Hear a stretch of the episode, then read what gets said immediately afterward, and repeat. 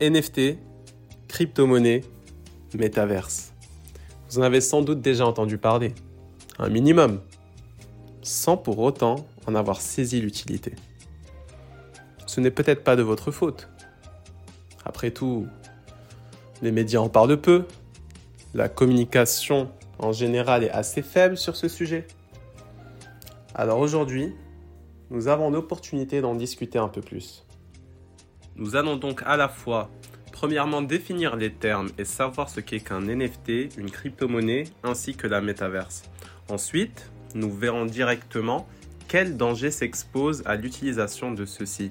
En quoi la cybersécurité est-elle un élément très important à analyser lorsqu'on entre dans cet univers Aujourd'hui, les crypto-monnaies sont devenues extrêmement populaires, notamment chez les jeunes. Cette tendance n'a donc pas échappé aux personnes mal intentionnées qui ont déjà fait un grand nombre de victimes au travers de leurs arnaques.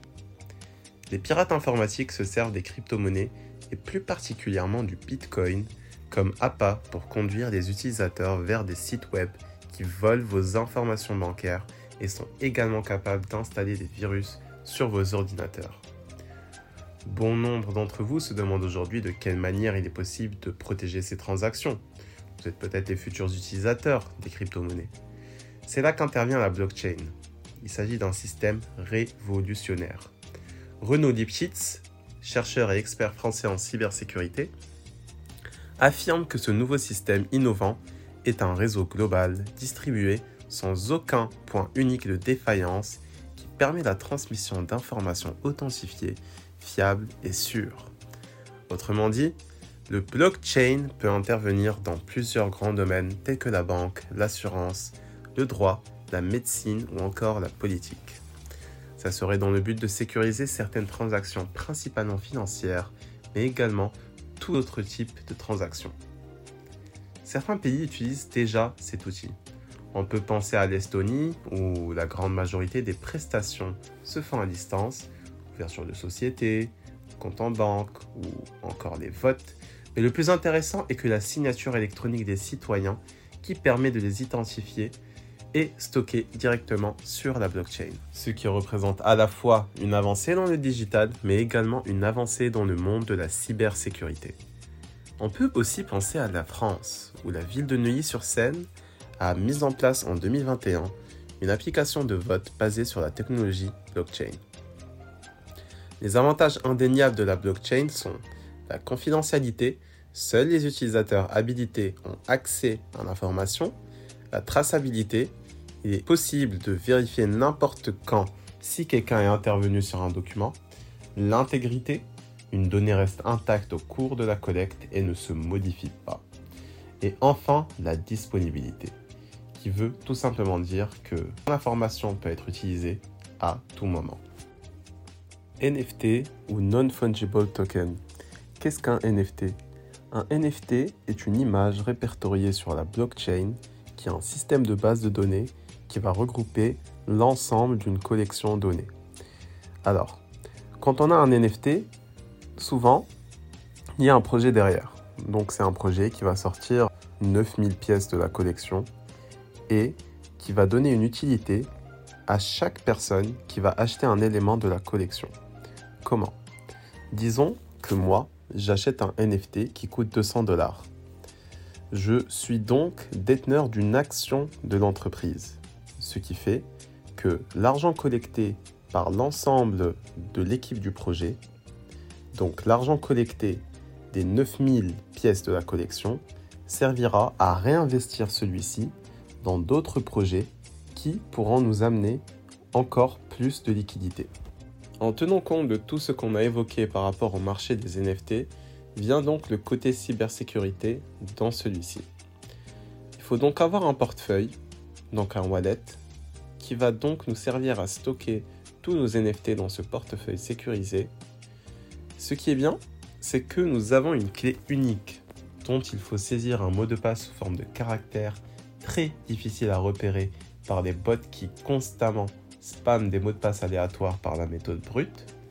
Aussi, lorsqu'une personne voudra accéder à ce portefeuille, eh bien, il faudra qu'elle saisisse 12 mots qui sont générés aléatoirement pour chaque utilisateur, qui s'inscrit sur la plateforme. Nous pouvons aussi stocker des profits générés par des NFT, donc en crypto-monnaie. Celles-ci seront stockées sur des plateformes telles que Binance, où chaque entrée ou connexion à un compte de cette plateforme nécessite une autorisation, comme par exemple Google Authenticator, qui est une authentification qui va nous fournir 6 chiffres pour la durée de 15 secondes.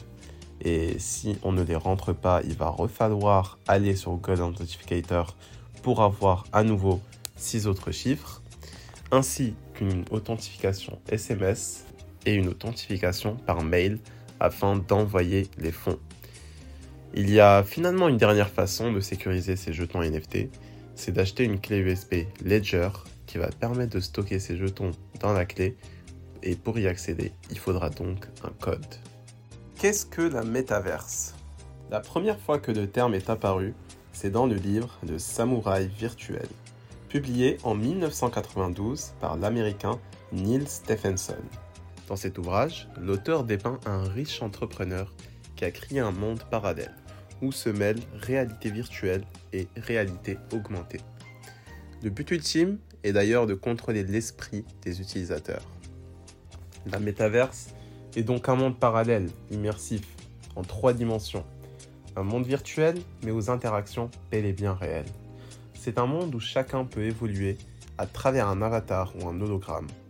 C'est aussi un univers où les types d'activités sont très variés, jouer, travailler, discuter, apprendre, etc. Mais il faut savoir que il n'y a pas qu'un seul métaverse, et cet univers virtuel n'est pas la propriété de Meta ou Facebook. À l'instar de la blockchain et des NFT, le métaverse est un phénomène décentralisé. Il n'y a pas d'autorité dans cette réalité virtuelle, mais différentes entités qui peuvent ou non être compatibles entre elles. Voilà pour l'introduction du métaverse. Mais donc, comment le métaverse peut-il changer la web sécurité? Nous sommes déjà conscients de certains des problèmes de cybersécurité les plus susceptibles de se produire dans le métaverse. Cependant, la plus grande préoccupation qui se profile à propos du métaverse concerne la confidentialité et la sécurité des données, qui resteront très probablement menacées pour plusieurs raisons. Le fait que la métaverse va jusqu'à présent héberger une vaste collection de données sensibles, il doit y avoir une augmentation probable des attaques de piratage. Parallèlement à cela, il y a l'impact évident qu'il a sur la confidentialité des données. Si les choses restent vulnérables, il pourrait y avoir des piratages et des vols de données fréquents, nuisant à tous les utilisateurs. Avec cela vient la menace imminente d'escroquerie et d'invasion et de logiciels malveillants. Cependant, ce qui est probablement le plus préoccupant, c'est que le métaverse est construit grâce à la technologie blockchain. Bien que cette technologie soit sécurisée, elle n'est pas totalement à l'abri des vulnérabilités. De plus, il est décentralisé, sans administrateur ou modérateur désigné pour garder la charge ou le contrôle. Avec une telle absence d'autorité, il n'y aura aucun moyen possible de récupérer des avoirs volés ou obtenus illégalement. Étant donné que le métaverse fonctionnera via des avatars, il n'y aura pas de méthode concrète pour identifier les cybercriminels. N'importe qui peut duper le paysage numérique, comme en témoigne le Dark Web. Nous avons donc pu voir dans ce podcast que le Web 3, cette nouvelle génération de technologies du web, est exposée à plusieurs dangers. Pour se protéger, la blockchain dispose de divers moyens de sécurité qu'on a cités précédemment, qui sont quasiment indispensables si vous voulez naviguer en sécurité dans cet abysse. Vous pourrez respirer tranquillement. Méfiance tout de même, ce système a ses limites par manque d'administration il faut donc, quoi qu'il arrive, rester vigilant. Merci à tous pour votre écoute et à bientôt pour une prochaine émission.